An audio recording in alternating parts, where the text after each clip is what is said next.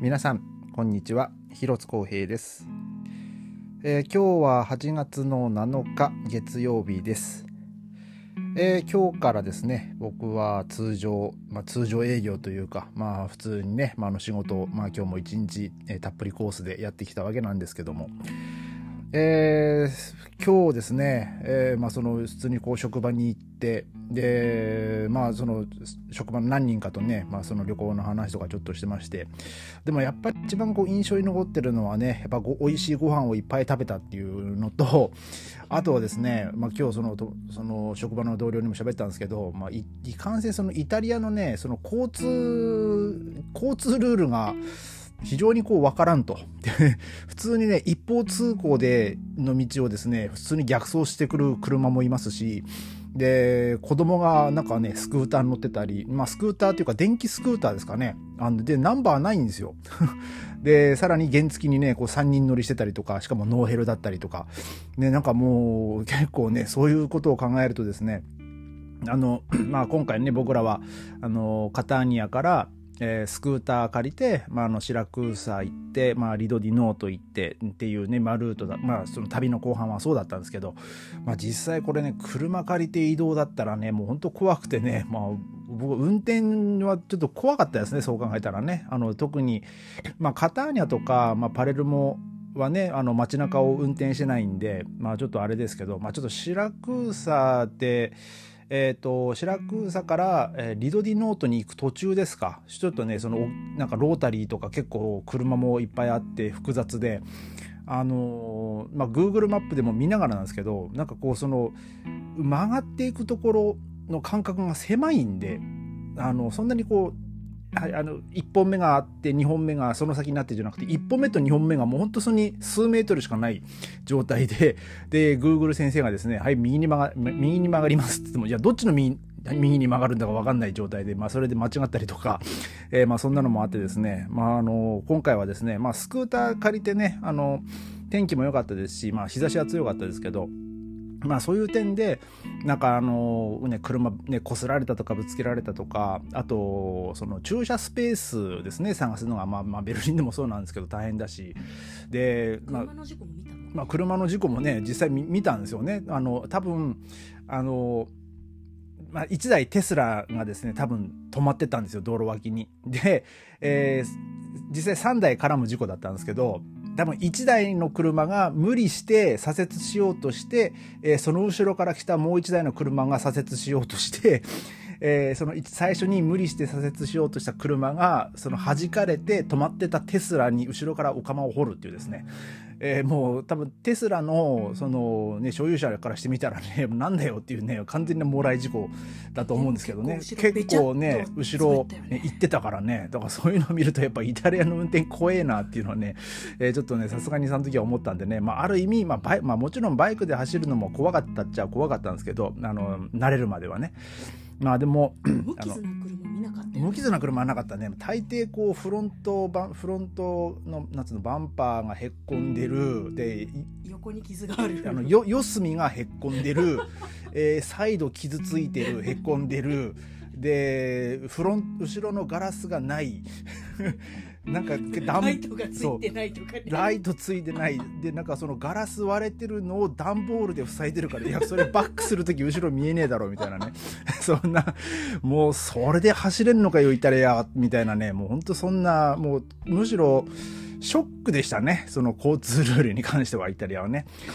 ったね。まあまあでもね今回僕らは無事にまあ帰ってこれたわけなんですけども。スクーター無傷でよかったね、まあ、スクーター無傷でよかった。で今日一応そのスクーター借りる時にですねその、まあ、カウツヨンって言って まあデポジット。デポジットか、えーね、その350ユーロクレジットカードでこう、まあ、決済されてたんですけど一応その会社からですねあの350ユーロはあの 返済するようにクレジットカード会社に連絡しましたよっていうメメールが来たんでね、まあ、とりあえずあの、まあ、一応無傷で返したつもりなので まあよかったなと、えー思っております。で、えーそして今日はですねあの妻の、えーたっての希望でですね、えーもうその旅の総括をしてくれと。もう喋ってないこともいっぱいあるしでい,、まあ、行けなかったところもまああるしと。えーまあ、それをねちょっと総括したいというですね強い希望がありましてですねその妻がですねあのフェダーバイザーっていうこのわかああのワインの赤ちゃんを飲みながらも若干酔っ払いながらですね、えーちょっと今日はねあの一緒に語っていきたいなと思うんですけどもね、えーちょっとねお付き合いください。さあ今回の旅を総括してください。じゃあ。私私がそうかするの？だってあなたがしたいって言ったんじゃないどうだったの？じゃあ今回あなたのもう美味しいご飯と美しい景色と海。楽しかったねもう何それで総括終了？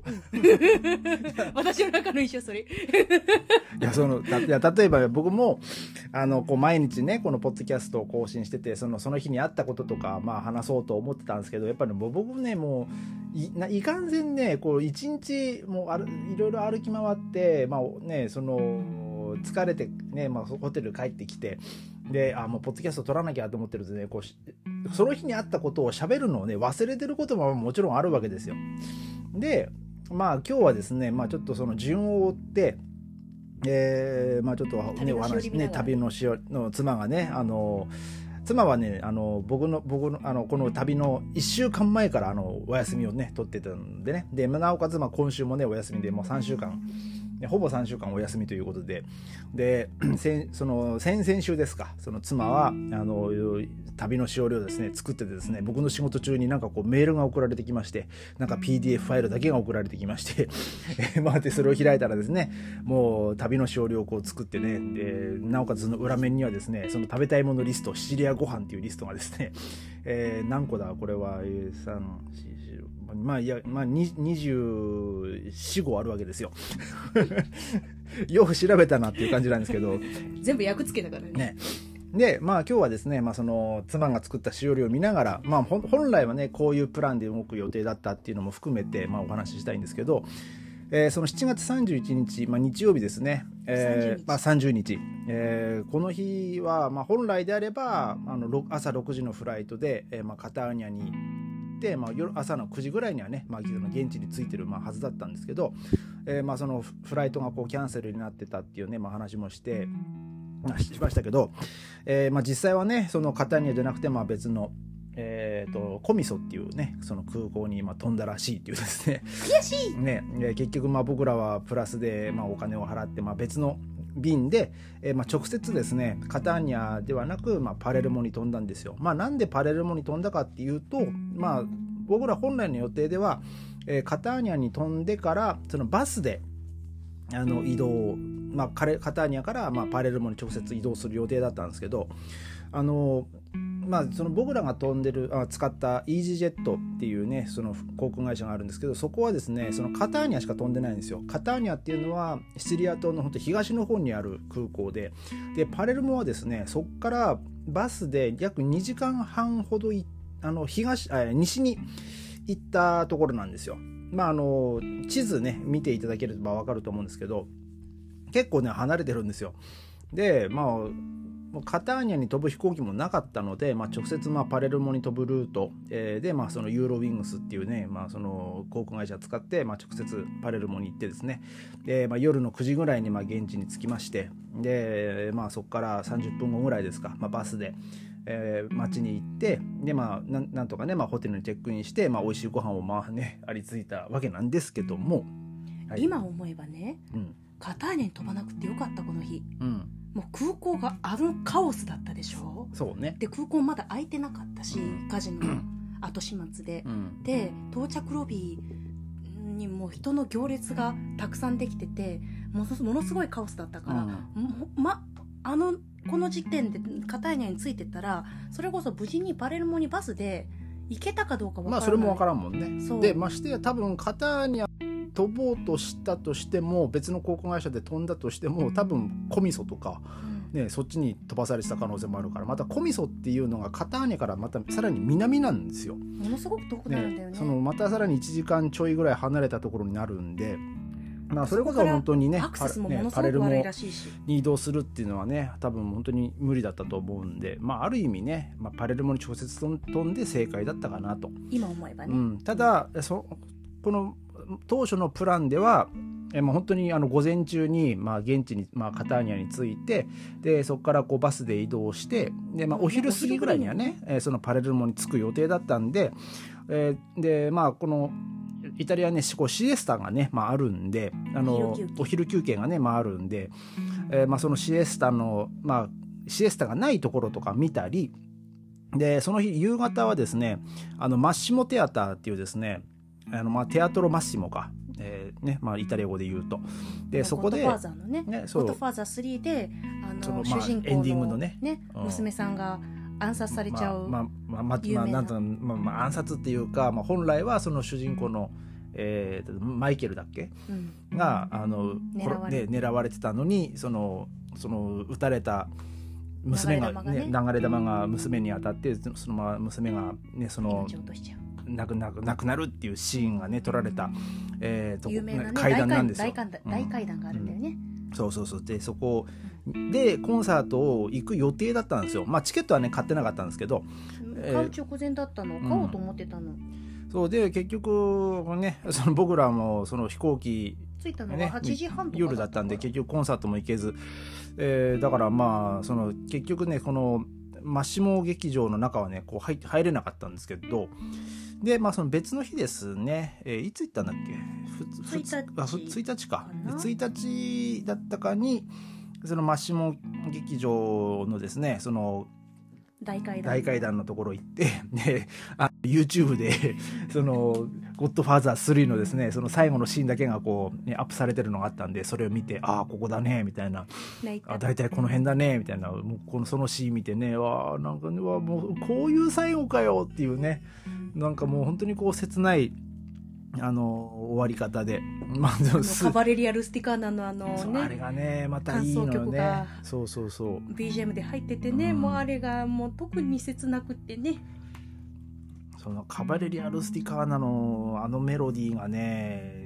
ものすごい僕ねさいあの大学の時にその曲演奏したことがあって初めて聞いた時はあなんてこう綺麗なメロディーなんだろうなと思ってこう僕は演奏してたんですけどでも実際にですねそのその映像とそのえカバレリア・ルスティカーナのあの音楽がこう融合した時に悲しさが勝ってくるっていうなんかそういう感情がね、えー僕はちょっとありまして。うん。カバレリア・ルスティカーナってオペラ自体そのシチリアの小さな村が舞台なんだよね、うん。だからまあそのシチリアにゆかりのあるあるそのゴッドファーザーうん。の、まあ、エンディングとしてはまあぴったりな、まあぴったりっちゃぴったりだよね、うん。でまたこうシーンそのシーンがねなんかこう切ないというか もう本当にもうな涙涙なしにはこう語れないっていう。ぜひあのね。ごご興味のある方はご覧ください。YouTube に上がゴッドファーっておりますザーゴッドでもドイツではねゴッドファーザーはパート1パート2しか見れないんだよね。パート3 3が見たいんだけどね。なぜか上がってないっていうので、まあ、もしかしたら日本ではね見れるかもしれないですけどもね。ねちょっと機会があればねパート3もまあ見たいなと、えー思います。はい。で、えーその7月31日、まあ、月曜日本来はですねこの日僕らはあのチェファル。チェファルっていうですね町にそのままたパレルモからちょっとね日帰り旅行をしようっていうね、まあ、日帰り遠足をしようと、まあ、一計画してたわけですよ。でその、ね。チェファルっていうのはあのーなんだっけ？ニューシネマパラダイスのあのちょっとこうロケ地になった。ロケ地になったえーまあ、その海辺の町です。海辺のねちっちゃい町で、でまあ綺麗な町らしくてですねでまあパレルモ自体ねそんなにこう大きい街じゃないし、まあ、見るものも、まあ、ある程度こう限られてるんででまあそのとりあえずねその到着した日からもパレルモも見れる予定でいたので、まあ、1日ぐらいちょっとこう日帰りでね別のところ行ってもいいだろうっていう感じで、まあ、計画してたんですけど、まあ、結局その30日に、えー30日の予定が全部飛んだんで えーそうすると、まあ、チェファルはいけんよねっていうことになりまし行かずにパレてルもたっぷりでいいそうもうねパレルもパレルもたっぷりコースにしようということでね、えーまあえー31日は、まあ、結局その、まあ、予定を変更して、まあ、あのパレルモでね、まああののまあののんびりというかしたわけなんですけども、まず市場巡りをしてまあ、市場行って、ね、でもねなんかこう月曜日がね市場が閉まってるとほこねとんどねあのねねやってなくてあんまりこう人もいなくてですね、まあ、あのおお店とかその飲食系のお店は開いてましたけど、まあ、あの魚屋もやってなかったですし。行った時間が遅かった。そう、まあ、っていうのもあるかもしれんけどでももしかすると多分月曜日自体はやってなかったのかなっていう。あの結局ですねあの Google マップ使ってそこの市場の情報とか調べてもですね、まあ、その他の店もそうだったんですけどいかんせんその営業時間 営業中ってなってても普通に閉まってるっていうのは結構あったんでまああんまりこうねねあのイタリア旅行される方はですね Google マップの営業時間をあの参考にされない方がまあいいかなと。まあでも美術館とかの営業時間はあのまあ、美術館とかはね。正確だったから、確だけどね。だからまあうんそういうお店系だねそうこまあその個人個人でやってるようなねもうそんなちっちゃいお店とかね多分わざわざそんな Google でね その変更の連絡とか多分してないと思うんででねコロナ前とコロナ後でまた変わったかもしれないしね、そういうのってねのだから結構ねやってねえじゃねえかよっていうのがねえ閉まってんじゃねえかみたいなそういうのもまあありましたおし、ねざ、わざそう言って、うん、だからまああんまりねそういう点ではねあの Google 先生をね当てにしない方がいいかなっていうのがね まああの特にイタリアに関しては、えーちょっと思いました。んで、えー、1日ですね。8月1日。えこの日あのあれじゃん。あのミイラ見に行ったじゃんああそのロロザリア。ロザリアちゃんに会いロロザリアちゃん会いに行ったけどもね。ちょっとまあ見にくくて。でちょっとお思ってたよりあのなんつうの？まあ 劣化が進んでるというか。黒ずんでね。なんかね、うん、ちょっとおまけによく見れなかったっていうのねね。正面から見たかったね、うん。できればね。ただやっぱこうその後にですね僕もちょっと昔自分がネットで見たネットのニュースで見たその写真を見たらですねやっぱりその、えー十数年前の写真はですねもう本当にこう女の子が寝てるようなまあ綺麗な、まあ、表情をしてる写真だったんですよ。あこれこれと思ったんですけど実際にねそそのねその日にみ僕が見たロザリアちゃんはですねもうちょっとこう茶色っぽくなってて。でも形は崩れてなかった形は崩れてはなかったけどでもなんか思ってたのと違う。まあねあの写真で見たものとは随分違って見えたね、うん。まあそのもしかしたら写真も多少ね、まあ、加工してたのかなとも思うけど、うん、まあでもまあちょっとね、まあ、こんなこと言うのもあれですけど、まあ、ちょっと残念だったなっていう、まあ、見たか、ね、見見たい見たかったものだったけども見に行ったらうんあれ？っていうねちょっとがっかりしたのちょねちょっとがっかり感がねの方がまあ強かったかなっていうねうん感じはします。でも可愛らしい顔してたね、まあね、うん、で1日うん。火曜日。1日の火曜日はね。あそうね。あの午前中ねちょっとあのビーチにちょっとまあパレルモから30分ぐらいこうバスで、えー行ったところのまあビーチに行きまして。モンテッロビーチというモンテッロビーチ、はい。うん、でまあやっぱりあの多分ね現地の人はもう早く行くんですよ。朝早く行ってあの日が昇って暑くなり始めたら帰るっていうですね。でであの観光客ツーリストは、えーその日が昇って、まあ、多分日が昇ったぐらいに今ようやく、まあ、起き出してで朝ごはんを食べ食てで、まあ、準備してぼちぼちじゃあ出ようかっていうのが大体こう10時半とか11時ぐらいなんですよ。でも多分現地の人はそんぐらいに帰るんですよ。で、まあ、僕らはもう早めに行ったんで、涼しいうちにね、涼しいうちにねまあ、その入って、まあ、あと、まあ、その場所場所取りっていうかね、えーまあ、そういうのも、まあ、そんなにこう苦労せず、まあ、見つけることもできてんで、まあ、暑くなってきた頃にねあの、まあ、僕らを帰ることもできたんで、まあ、ただやっぱりですねあのビーチにはねパラソルは必要だなっていうね。それは思ったんここで思ったね。そうあの隣にねご家族がいてあのお,、まあ、おばあちゃんと2人のお孫さんかなで、まあ、そこはあのちゃんとパラソルがあってあの日陰でその子供がね、まあう、あの遊んでたりとかその海で遊んだ後ちょっと寝てたりとかしててで、まあ、僕らはですねもうほんと直射日光ガンガンのところだったんで きあの極力ねやっぱその日焼けしないようにこう長袖とか着てあの、まあ、なんとかねお抑えてはいたんですけど。まあそれでもやっぱりねあの日ね日には当たるんでね。でやっぱこう日に当たってるとやっぱこう疲れも早くなってきますし、うん、でまあ朝早かったっていうのもあったんで、まあ、僕らもねお腹空いてたっていうのもあって、ねまあ、ちょっと早めにね切り上げたんですけどでもねその海もすごいこう気持ちよくてね。最高でしたね。はい。何か言いたいですか？このモンテンロっていう町の岬は、ゲーテが世界で一番美しい岬といったところなんですよ。おう。なのでその海を見たかったっていうのが、うん。私は正直な印象。うん。どうだった？美しかった？綺麗だったでもやっぱりねビーチはビーチでたくさん人がねいたからね、お水はねあの少しちょっとね沖合の方に出ないとうん。うんまあクリアじゃなかったけど、遠浅だからねやっぱそのうん。砂砂浜近辺はねやっぱこうちょっと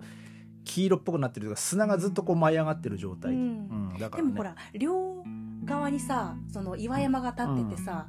でなんかすごい景色は風光明媚な、まあ景色はねね良かったね。うん、さすがゲーテ先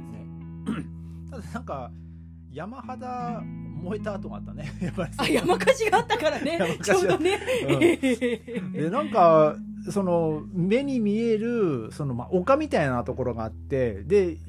なんかな十何軒か家が建ってるのは見えたけどなんか黒くなってたよそう人が住んでる気配が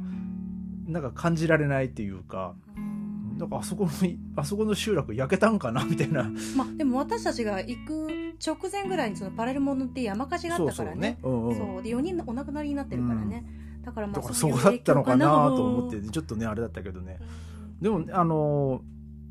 その例えばそのカターニアからその白草とかあとノートに行く時にもねなんかその道路脇がなんかこ焦げた跡があったりとかしてたから、焼けてや植物が焼けたっていっぱいあったねうん、案外ねシシチリア各地でね、まあ、その火事はあったのかなと。まあその時の火事なのかねちょっとどうかわかんないですけど。ね。でパレルモンもだって私たちが行く前の週47度を記録したんでしょ？そのチェックインする時にねホテルの2点言ってたもんね、ううん。んもうクソ暑かったみたいなね話してたからね、うん。うん。よかったね。まあうちらはね40度超えなくて。40度を超えなくてよかったけれども、死んじゃう。うん、ん。でまあ結構ですねそのパレルモで、まあ、僕らも美味しいものをね、まあ、たいろいろこう食べ歩きしててであとそのエビとかね 新鮮な甘エビね。新鮮な甘エビを食べでさらにこうサバとかサバもねものすごいこう新鮮でねあと目が生き生きしてたね。目が生き生きしてたしあとまあタコもうまかったしね,、うん、ねもう本当あのー新鮮なね魚介類はねもうほんとたらふく食べたなっていうね、いやでもやっぱり内臓系がヒットだったかな、まあ、内臓系はヒットだったね、あのうん。パーネコンメオザとかそうさそうそうそう。あとあの何イナラーレとか言ってたあのもつのうん。焼肉、ね。その美味しかった。まあ炭火炭火っていうかもう木だね、ううん。ん美味しかったね、ま、薪で焼くやつね。巻きでね、うん。まあグリルだよね。そうそうそう。美味しかった。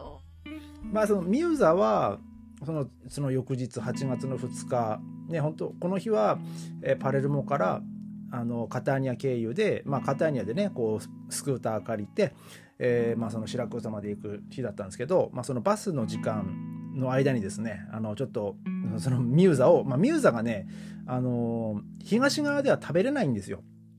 あのやっぱこうシチリア島はなんかこう西と西側東側でねこう食がなんかち分かれるらしくて。食文化が全然違う食文化がねそのうんっていう話で。でその東側に行くと食べれないっていうね情報はねあの僕のその大学の後輩からあの聞いてたんでもうどうしてもねやっぱこう食べたいっていうことで、まあ、朝早くですねまあそのまあ、借りたアパートメントをですねチェックアウトしてあの今回はですねちゃんと退路を確保してからですね、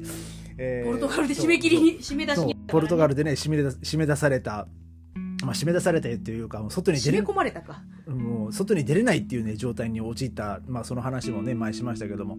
まあ、そういうこともあったんで、まあ、ちゃんちゃんと退路を確保してからですね、まあ、ちゃんとドアをこうガチンと閉めてあの鍵をね部屋の中に入れたままこう閉めたんですけど、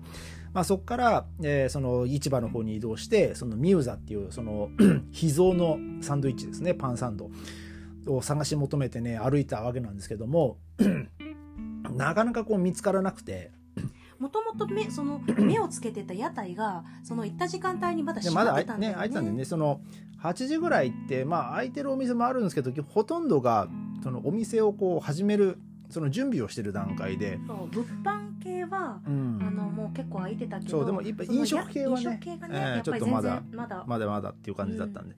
でそのたまたまその妻が空いてるそのなんかピザ屋さんみたいみたいなところにちょっと入ってですねそのそのおっちゃんにですねそのミューザーどこで食べれるかって聞いたらですねまあもうイタリア語しか喋れないわけですよ。もうその一番の人まあ、こたちはっちもイ。タリア語で聞いてるからね。ねうん、でとりあえず、まあ、僕はイタリア語全然わかんないですけど、まあ、おそのおっちゃんがねなんかその簡単なこう数字とかまあなんとか聞き取れたんでその2つ目をどうのでまあなんかそのまっすぐ行ってみたいなイタリア人やっぱこうジェスチャーでものを喋るんで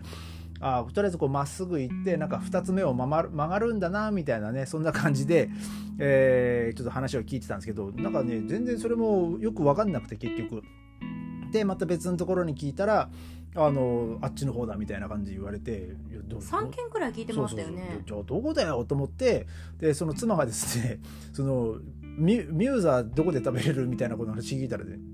あのそしたらそこだったっていうですね。そうそのそのお店の前2回ぐらい素通りしてたんですね素通りしてたんだけどその妻が3回目に聞いた時にここだよ、うんここでミューザー C みたいな感じで ここじゃねえかよみたいな。食べれるよんみたいな、いくついくつ欲しいの？って言われて。あじゃあいやここで食えるんじゃんみたいな感じで。でまあなんとかねたどり着いたんでねまあよかったんですけどオーマイゴッドっていうのを連発するお兄ちゃんだったね。なんかねそのまあこの前にも喋りましたけどそのそんなにこうこ外国語は喋れないけどもなぜかこうとりあえず言い言いたいことが伝わってしまうそういう能力の持ち主。ねうんそん、ま、本当そんな人だったんですけどでもやっぱそのそのあの僕らがそのさ前に食べたその秘蔵あ秘蔵の、まあ、その串焼きですね。それをこうも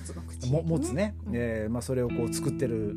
あの、まあ、串に刺してるのとか見てたんですけどなんかねすごいこう力がいるみたいでもう本当腕っぷし太いんですよ。うん。ででもで、まあ、ちょっと僕も見させてもらったんですけどやそんな毎日やってればそりゃこんだけ腕太くなるわなみたいなね。もうなんか日常が筋トレっていう感じの腕だったよね。毎日が筋トレ筋トレで生活してるみたいなね。もうそんな感じの腕っぷしだったんでね。いやもうまあでもねあとそれもね本当食べたかったんですけどね。ねちょっと火起こすのに1時間ぐらいかかってバス間に合わないねそれはちょっと無理だなと思って、うん。まあ結局僕らも予定してたバスより1時間ぐらい早いバスに乗って、まあ、あの移動開始したんでね。まあ、あれなんですけど、まあ、結局、えーその移動の時もバスで移動する時にもですねちょっとその大学の後輩にいろいろこう話を聞いてであの僕はもともとね 125cc のバイク、ね、レンタルする予定だったんですけどそのイタリアって日本と違ってその国道でもですねあの走っていい車種まあ車種というかまあ大きさですね。その 125cc だと走れないとかなんかそういうのがあるらしくて。であのどうしようかなと思っていろいろとねこう悩んでてで、まあ、向こうもいろいろ調べてくれてでそしたらその借りる前に情報収集するべきだったねただね。あの借りる時にそのサイトでね 125cc しか出てこなかったのよ。で、えーそしたらですねその向こうそのその子のあの、まあ、旦那さんのお父さんがそのたまたまあの家に遊びに来たらしくてで聞いてみたら「いや 200cc でいけるよ」っていうことであの 200cc のバイクだったらあるよっていうねそういう話だだったんでその 200cc のやつに変えてもらってあの、まあ、移動はねそれで難なくできるようになったんでねもう本当にあのその大学のね、まあ、後輩の、ね、旦那さんの、ね、パパさんナイスプレーっていう感じでファインプレーだったよね。本当ねもうあのあのタイミングでね来てくれたから助かりましたけどもうもうあれだったら本当僕キャンセルして車ね借りようかね本当ちょっとそんぐらいのね悩んでた時期だったんでね。まあでも、えーそこでなんとかねそのスクーターも借りることができましてまたねそのスクーターのね会社の人がね、まあ、またイタリア語しか喋れないわけですよ。でもあのお隣のさお隣の若い兄ちゃんはうんちょっと、まあ、かん簡単な英語みたいなのはねこう喋ってたけど、うん。うん、でもなんかそこまでこう得意そうな感じもなかったまあもうもちろん俺も喋れない英語はそこまで得意じゃないけど英語。まあでもとりあえずこう言ってることはね大体こうジェスチャーとか 雰囲気でねまあなんとかこう感じ取って感じ取っ「ああスイスイ」みたいな感じで言って、うん、まあ借りれ、まあ、無事に借りれましたしでまあ返すのもね、まあ、無事にあの無傷で、まあ、返すこともできたんで日本語書いたえー T シャツ着てたよそうそうなんかねようわからん喋れないけど。うん。で、まあ、その日は白草に移動して白草一泊で？うん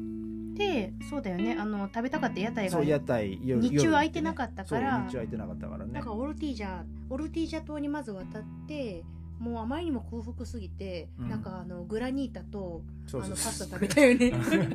とりあえずもう もうエネルギーなくなっちゃってね。やっぱそのスクーターでね1時間半ぐらいこう走ってただけで結構やっぱこう特に南に移動してたんでこうずっと真正面にね太陽を浴びてたっていうのもあって、まあ、結構ね体力的にはこうしんどかったっちゃしんどかったよね。だからだからそれホテルで言っ寝たもんそうホテルでねもうちょっと1時間ぐらいまあ寝 寝たけどもやっぱりそれだけじゃね体力が回復しないっていうことでまあやっぱりこうまあいろいろね歩き回ったんですけどやっぱその日も多分ね34度とかあったんじゃないかな、ん。結構暑かったからね。あった。あった35もう度とか36度だったうん。確か、だからやっぱそこでまあもう多分低血糖みたいになっちゃったんでね。うん。疲れちゃってね。でも今回何があれう嬉しかったかってそのまあパレルモのホテルはそうじゃなかったけど、うん。でも白草のホテルもあとあの能登のホテルもあのあれよクーラーが効いてたもうドアを開けたらクーラーが効いてたでしょ？まあだ白草のホテルもパレルモだってクーラーあったじゃん。クーラーはあったけどでもクーラーかかってなかったじゃんチェックインしてクーラーここにあるからはいピーみたいな感じや。あはいはいはい。今かけるねみたいなチェチェックインの時にね。そう、ん。でももうあの白草とノートのホテルはもうチェックイン時にはもう 部屋にクーラーがねかかっててすごい涼しかったのよ、はいはいはい。ドア開けたら天国だったの。もうあれはすごい嬉しかった。もう35度とか34度のさ暑い中さそのスクーターで走ってきてさ、うんまあね。もうほてった体がさスーっていう感じ、ね。あれは嬉しかったね、うんでまあ白草は、うんまあ、その夜にね、まあ、あの無事にあの馬肉のパニーニパニーノか。パニーニ？2つ買ったからパニーニかな複数形で、なんかねもうその単品と複数でねまたパニーノ語尾のなのかあの語尾の母音が変わるんですよ、ね。もういいじゃねえかと思うんですけど。まあでもとりあえずねあのやあのお目当てのね馬肉の、ね、パニパニーニはね、まあ、食べることができたんでまあこれもねまああのミッションコンプリートっていう感じですかね、えーこの日はね。でまあ次の日はまた白草からあのリドディノートに向かってねまたスクーターで移動、まあ、したんですけど。その前にあのギリシャ遺跡古代遺跡に行ったよね。あまあそのい移動の前にね、ううん。んまあそのギリシまあなんだっけその石切り場、うん。うん、あの画家の有名なあのカラバッチョが。カラバッチョさんが天国の石切り場と名付けたねそのギリシャ遺跡があってでそこにそのディオニソスの耳って言われてるそのディオニソス大王があの、まあ、シラクーザの全盛期な全盛期に、まあ、あのそこを支配してたその王様が、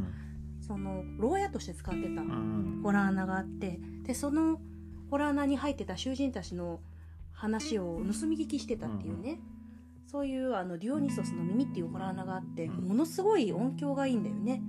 まあ確かにねものすごい響いてたね、音がすごい綺麗に回るんだよね、そう。だそこでちょっと涼んで、まあその日も暑かったからね。そう。でそれの音響をいろいろ楽しんで遊んで、でその後はあのギリシャ劇場跡うん。に行ったりあとあのサンタルチアのそのカラバッチョ先生が描いたあの絵を教会に見に行ったりしたね。うん、うんまあでもでもこれこれは夕夕方行っちゃうじゃん。これはふ2日の夕方だ。パレルモから来た日だ。で白草から能登に。はうんそうみ三日だよ、3日だね、うん。そう。そうそうそう面白かっうんまあね結構まあそれも面白かったですけど、でそこからえーまたバイクで1時間かかんないぐらいですかね。あの、まあ、南に、まあ、30キロぐらいまあ走って、まあもうまあ、最終目的地のね、えーまあ、リドディノートに着いてでもう真っ先にこうホテルのプールに入るっていうですね。もうあいやこの日もね暑かったからねもういやもうプールプール入ろうぜみたいなもうシャワ朝でーベタベタだったしね。シャワー浴びようかっていやでもせっかくプールなんだからプール入ればいいじゃんっていうことで。でそのままプールに入って。ぬるかったよねでもうんぬるかったけど、ん。まあでもシャワーよりは全然気持ちいいしばらくパチャパチャ遊んでね。ね、ううんん、でまあ夕方その日の夜はですねあのちょっとスーパーにまあ水を買いに行ったりとかそのついでにお惣菜あのまあお惣菜買ってね、まあ、あの今まではもうずっと外食ばっかりしてたんで、えーものスーパーのねちょっとそういうそういうお惣菜で、えーまあ、ちょっと済まそうということで、そうだね、えーお野菜食べたかったそうお野菜ねあんまりこう食べれなかったからね。そう。でようやくさこの時にさ持ってったお醤油が大大活躍したんだよね。いやもうそこまでほら外食だったからさ。あんまり使う予定もそう。使えなかったしもともと本来はパレルモで、ね、その新鮮な魚を買ってそう。お醤油で食べようだったのよ。パートメントで、まあ、ご飯食べようだったけどその魚屋が見つからんし でよようやく見つけたらもう明日移動日だからそんな買えんしみたいなね。でもあのサバサバのさ焼いたのさ、屋台で食べたじゃん。ああの時にあのお醤油持参すってもればよかっね。よかったな。でもまあまさかそんなんね考えてもいなかったからね。そう。だからようやくその持ってったお醤油を消費できたっていうのは私は嬉しかった、でその夜はね、うん、海岸に行って、まあちょっとね。ちょっとパチャパチャしてね、でもい真っ暗な海でも普通にこう入っていく人がいてねちょっとこ結構泳いでたよね。怖くてできないけど。でもあの結構その海岸線にさライトがさまあねその街灯とかあった当からね、まあ、あのビーチバレーしてる人たちもいたしね。結構ねよ夜のビーチも人がたくさんね。ね、いたからね。うんでまあ翌日えーですね8月の5日、えーま4日というあよ4日か。4日はもう朝早く起きて、えーもう7時ぐらいからその、ね。そこのまたビーチにまた行ってですね、えーまあ、小1時間ぐらい、まあ、遊んででまたホテル帰ってきて、まあ、ご飯を食べ、えーそこからまた、えー支度をしてですね、えー今度またちょっと最初にあ朝に行ったビーチからまたちょっと南に行ったあの自然保護区にあるですねビーチに、まあ、入行ったわけなんですけども。エノレとかいうとこだったよね？だったかねうん。まああの3.5ユーロ、まあ、1人、まあ、払わ払わなきゃいけないんですけど、ね自然保護地区だからね、まあでもねやっぱお金払って入るとこなんでねまあそんな変な人も多分来ないだろうし、うん、でまあ物売りも少なかったまあ物物売りのねその人もね1人しか見なかったし、うん、まあ結構、まあ、場所としてはね、まあ、ただその日風が強くてねなんかビーチもうパラス飛ばされそうだね。そうそうビーチパラソル飛ばされそうになってなんかもう骨がねちょっと曲がっちゃった状態曲がった状態だったんだけど。大丈夫あれもともと曲がってた、うん、そうまあでもね本当にあそこホテルでねパラソル借りれたおかげでねもう本当にななんだかんだで6時間ぐらいいたからねビーチね。何よりあそこのビーチ面白かったのがさその海の中にあの泥が泥の塊がたくさん転がってて、でその泥を体に塗って泥パックができる、うん。あの海だった海岸だったんだよね。でその近くから硫黄の香りがしててでちょっとあの中に別の水路の方に入ったら硫黄の温泉が出てて、うん。すごいあったかかったの。うん。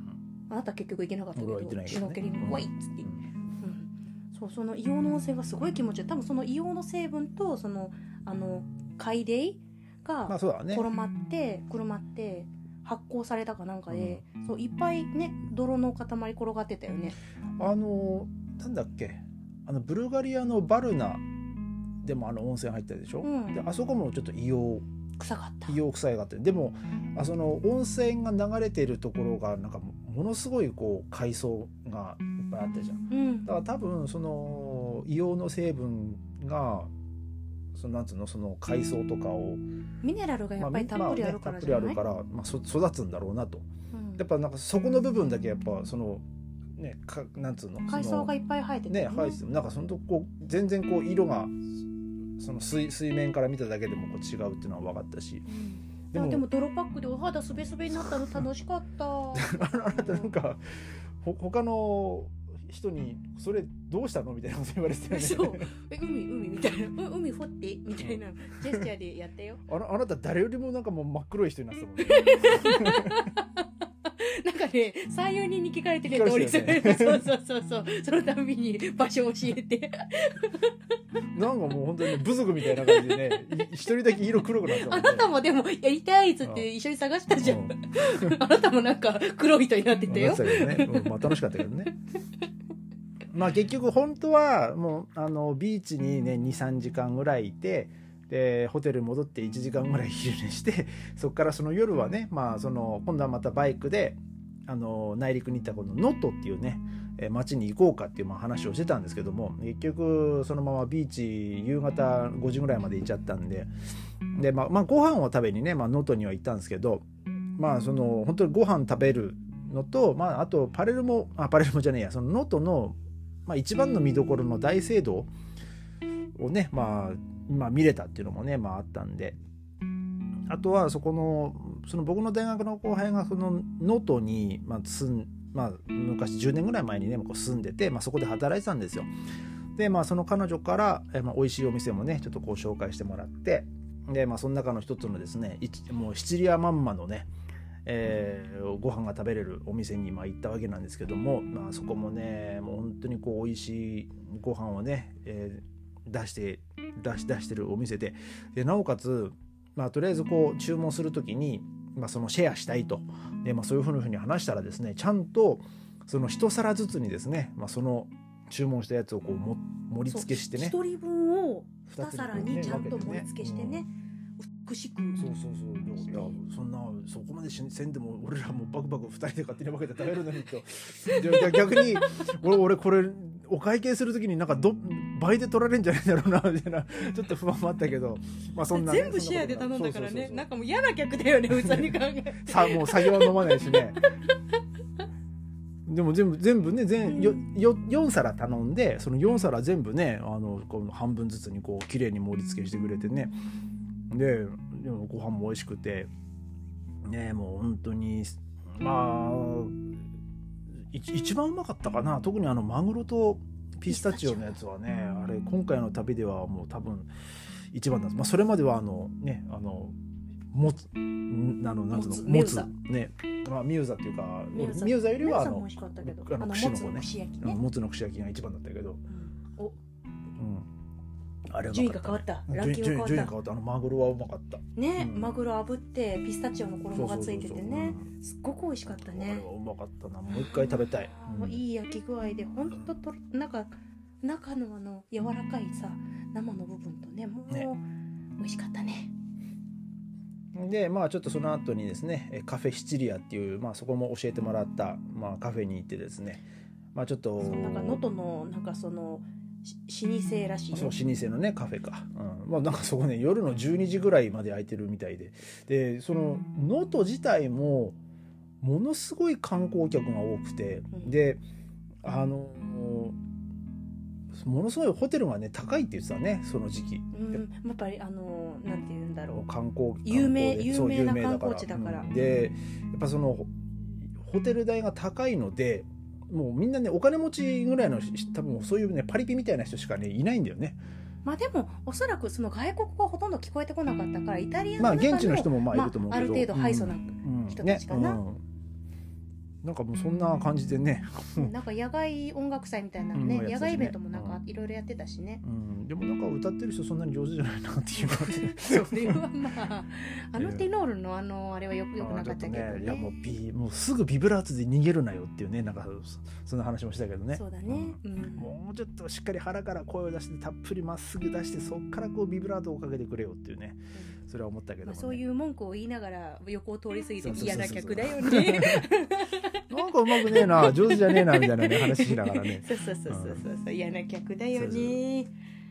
でまあねその日はまたあの、まあ、スクーターでね、まあ、ゆほんと夜、まあ、星星を見ながら。星が綺麗だった、ね。えーでもあの満満月に近かったから。そうだよね。まあちょっとねもう空はね空明るかったね。ねうんうん。でまあその日は無事に終了してですね、まあ、で、まあ、8月の5日に、えーまあ、今度はもう能登から、えーカターニャにね、まあ、戻ると。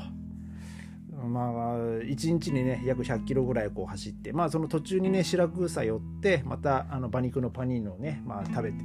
で本来、まあ、行きたかったところがですねあの Google 先生のえいえいまあえい Google 先生では営業中ってなってるやつがあの閉まってるっていうですね。えーまあよくあるパターンででそこでまた妻がですねあの貪欲に探しましてであの結構いっぱいあったよ。うんでまあお肉屋さんだよねあれはね、うん。うんお肉屋さんで出してるところがあって。で、まあ、そこに行ってですね。美味しかった、まあね。馬肉のフィレ肉のそうねフィレ肉だったからね。オレガノで焼いてあるやつ、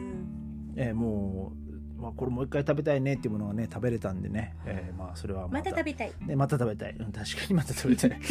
うん、でまあバイあのそのままですね、まあ、カターニャにまあ戻って、まあ、ホテルもですね2時夕方午後2時ぐらいかな今チェックインできて。で本来はねその借りたスクーターをね17時に返す予定だったんですけど、えーあのもう早めに返そうと。で、まあ、そのかそのカターニャの街をねあのちょっとはちょっとは見たかったんでで、まあ、そうすると今度バイクをね空港でねバイクを返さなきゃいけそないから、ね、うそうそうそう。だからもうそれだったら行ったり来たのたくないねもんね。ねじ時間の制限があるくらいだったらもう先に返しちゃった方がもうね型に動きやすいなっていうことで、まあ、バイクを、まあ、3時半ぐらいにも返しましてで、えーまあ、そこからですねそのカターニャの町に行ったんですけども、まあ、カターニャではですねその妻が、まあね、先日もお話ししましたけどもあの作曲家のあのベリーニのね、えーまあ、ちょっと足跡をたどるちょっとまあプランを考えておりましてで、えーちょっとじゃあ説明してください。まずベリーニの聖火に生まれた場所生まれた家が博物館に今なっているので言ってももう3部屋だけしかなかったけどね、そこにまず見にあの直接バスバス停中央駅で降りてバスを降りてでそのベルリンにあの博物館へ行った後にそこでちょうどあのベルリーニのねあのお葬式が行われた行われてお墓参る教会がそのこの町カターニャっていう町の大聖堂の中にあるっていうので、うん。そのカテドラーレ・ディ・サン・アガタっていうね大きなそのカカターニャの大聖堂に行って、ベリーニのお墓参りをしてでその後ゾウの像の前で写真撮ったよね。なんで象なのかわかんないけどねカターニャでも象宮殿があったし。どいやなんで象なのっていう話。カターニャの街のシンボルじゃないあのベルリンのクマみたいに。なんでだからなんでカターニャが象なんだって話、調べよう後で、うん。すいません 情報不ね足です、全然わかんないけどなんかね象象の像があったわけですよ。うん。エレエレファントのね。エレファントのね。エレエレファントのまあ像があったわけですよ。その 象の象の前で二人で写真撮ってね。ねパオーンだったね。ねよくよくわからんけどパ パオーンだったねの意味がよくわから象の鼻がこうパオーンってなってたからさ、うん、でその後イカスミのパスタ食べたね。そうねそのた食べまだ食べてなかったものとかをね、まあ、ちょっと制覇したいっていうね、まあ、そういうのもあって、まあ、そのイイカスミのパスタをまあ食べて、あとメカジキのカルパッチョ食べたね。まあまあ、メカジキのカルカルパッチョも食べタてあとその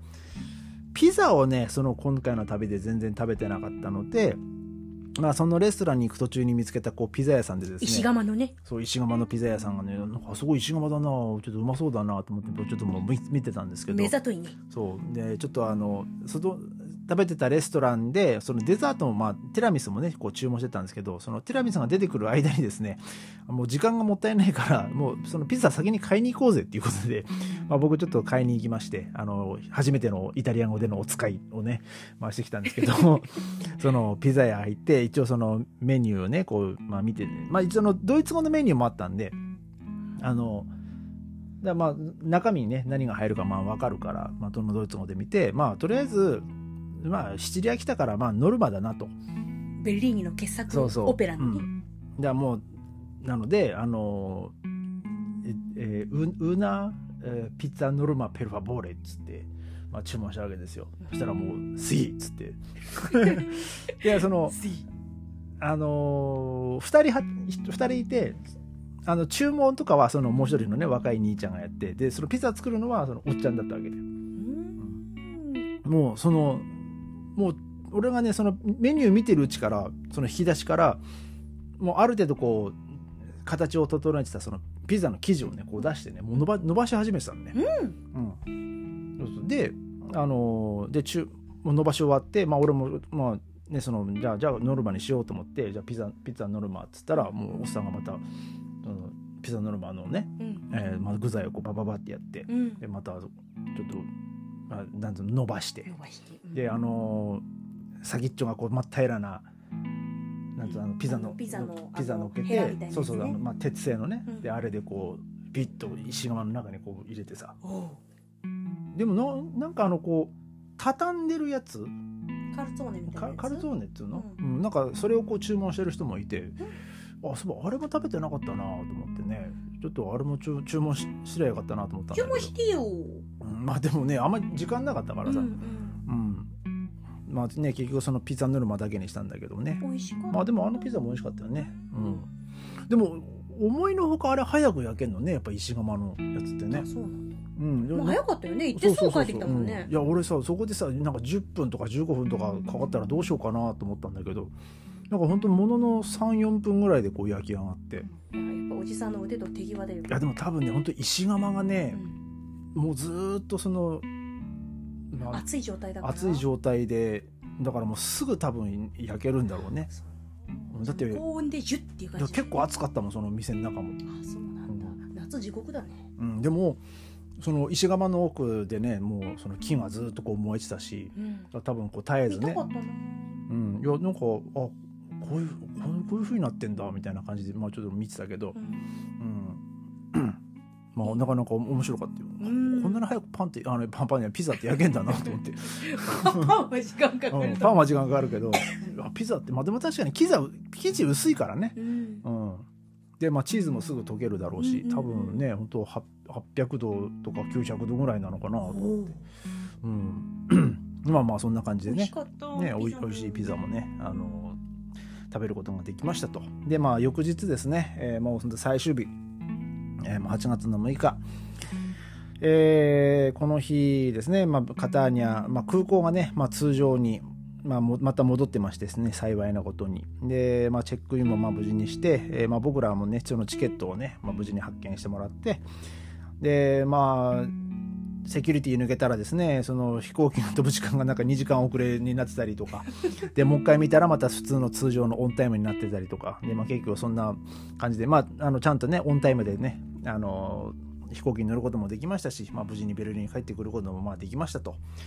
で、まあ、そのお父さんにですね、まあ、ドイツのお父さんにあの空港に送っ迎えに来てもらって、えーまあ、家まで送ってもらってですね、まあね大雨だったからありがたかったようんねその雨の中ねその濡れて帰ることもなかったんでね。まあまあまあこんな感じで、まあ、旅の工程はねまあほんと50分ぐらい喋ってますけども。何が一番美味しかった？だからさっき言ったやん あのね、妻がね作ってたそのシチリアご飯もですね、まあ、たまだ多分結局ね発見できなかったのもあるんですよ。そのシラクーザの、えーモッツァレラチーズの燻製だったりあと何このオリーブオイルと具材たっぷりパニーニ？うん。パーネコンディート。であとトマトアンチョビチーズエンダイブって何？エンダイブってわからん。なんだ野菜かな？分からんけどフォカッチャメッシネーゼ。でもこれメシーナの方に行かないと食べれないっぽい。うん。うん。メシメッシネーゼだから。ででチポリーナ。チポリーナ。その玉ねぎハムチーズのパイとチポッラっていうのが玉ねぎだからね。だからまあそのなんかいっぱい入ってるやつじゃない？スカスカッチャ？うん。スカッチャラグサーナ。とか、うん、まあでも、まあ、スイカスイカのゼリーも結局そうだね。見つけれなかったね、生のスイカ食べたね。まあでもよう食べた方なんじゃない？見つけて食べたと思うけど、いやだからこうやってリストアップしといたから食べれたんだよ。はい。まあ、そうね。あなたの手柄ですな。ほほほほほ。褒めていい？いやいや俺はよく調べてこんなわざわざリストを作ったなと思うよ。いやだってシチリアはご飯が有名だけ美味しいっていうのは有名だけれども、一体何が美味しいんだと。うん。ね？それをやっぱり事前に知っとかないとそれを目指してで美味しいって分かっても食べたいじゃない、まあそりゃそうだけどさ、うん、わけわからないもの食べてあうんなんか微妙みたいになりたくないじゃん。だからさ、美味しかった？まあまあよ美味しかったよ。うん。美味しかったしあなたよく調べたと思うよ。よくやったと思うよ。その食食に対する悪なき悪なきその探求心ね。執着心って言ってやめてよちょっと探求心と言ってください。全くも まあでも思ったのはやっぱりそのまあ日本人はね本当に簡単にこういいイタリア料理炒飯って一括りにしちゃうけどイタリア本土のご飯とシチリアのご飯はまあ違うっていうのはねちょっと言っときたいなと。もうシチリアのご飯は本当シチリアもうイイタリアイタリア料理のうちのシチリア料理。う、うん、でもシチリアも西側と東側でままた違うし。たねちょっと違うからね。うん、だそのもうだからもう炒飯じゃなくて七飯ですよ。イタリア人に言われたらシチリアはアフリカだって言うからね。だからまあ本当そんだけねそのシシチリアのご飯っていうのは、まあ、またイタリアのご飯とはまた少しちょっと違ってるんで経路が違うんでね、まあ、もし、まあ、に日本でもあるのかなシチリア料理。シチリアのイタリアイタリアンレストラン。どうなんだろうね。なんかね。今日その妻があのうちの近所にあるシチリアレストランをなんか見つけたらしいですけど、そうアランチーナがあったよ。うん、まあねそこもねちょっと今今度ねまあ時間ある時にね、まあ、ちょっと中に行ってと覗いてみたいなとは思うんですけどもね、まあ、もし日本でもねそういうシチリアのねご飯食べれるところがあるんだったらね、まあ、ちょっとぜひ紹介してもらいたいなっていうのもありますし、まあ、皆さんもねぜひ、まあ、試してみていただきたいなと、えー思います。ねシチリアの大ファンになったよねでもシチリア今回いい旅だった。はいいねいいとこだった。シチリアいいとこ一度はおいでっていうね、うんまあ、一度一度一度じゃなくて本当二度行っても多分三度行っても面白い、まあ、美味しい、ご飯も美味しいし。まあ行ってないところまあたくさんあるしね、ね。ねあのねサルディーニャ島もね、まあ、行ってみたいっちゃ行ってみたいけどね。う、ん。うん。まあでもうんどっち？またシチリアまた行きたい？もう一回行きたいかな、ね。シチリアは、ううん。まだ行ってないとこいっぱいあるし、ね今回行けなかったところもあるし。まあね。うん。まあまあそんな感じでもう楽しかった、ね、今回もね、まあ、1週間楽しい時間をね、まあ、美味しいものをいっぱい食べて、えーまあ、あとビーチもねあたたっぷりと、まあ、満喫できたんでねあの今お互いね体ちょっとまだ日焼けでちょ若干ヒリヒリしてますけども、真っ赤っかで行ねあなたふくらはぎがね真っ赤だからね、うん。あ辛かったよ最後の 能登から白あの白草行くやつ、うんまあ無事にですねあの、まあ、旅行も終わってうんまあ、まあ僕はねもう本当今日からねまた通常でまあ働ね仕事してるんでね、まあ、次の旅行に向けてねまたお金をしっかりと貯めていこうかなと、ね、また美味しいもの食べましょうと、ねまあ、そういうことで、まあ、今日はねちょっとすごい長くなっちゃいましたけども、えー今日はね、まあ、この辺にしてですね、えーまた明日、えーありがとうございました。ありがとうございました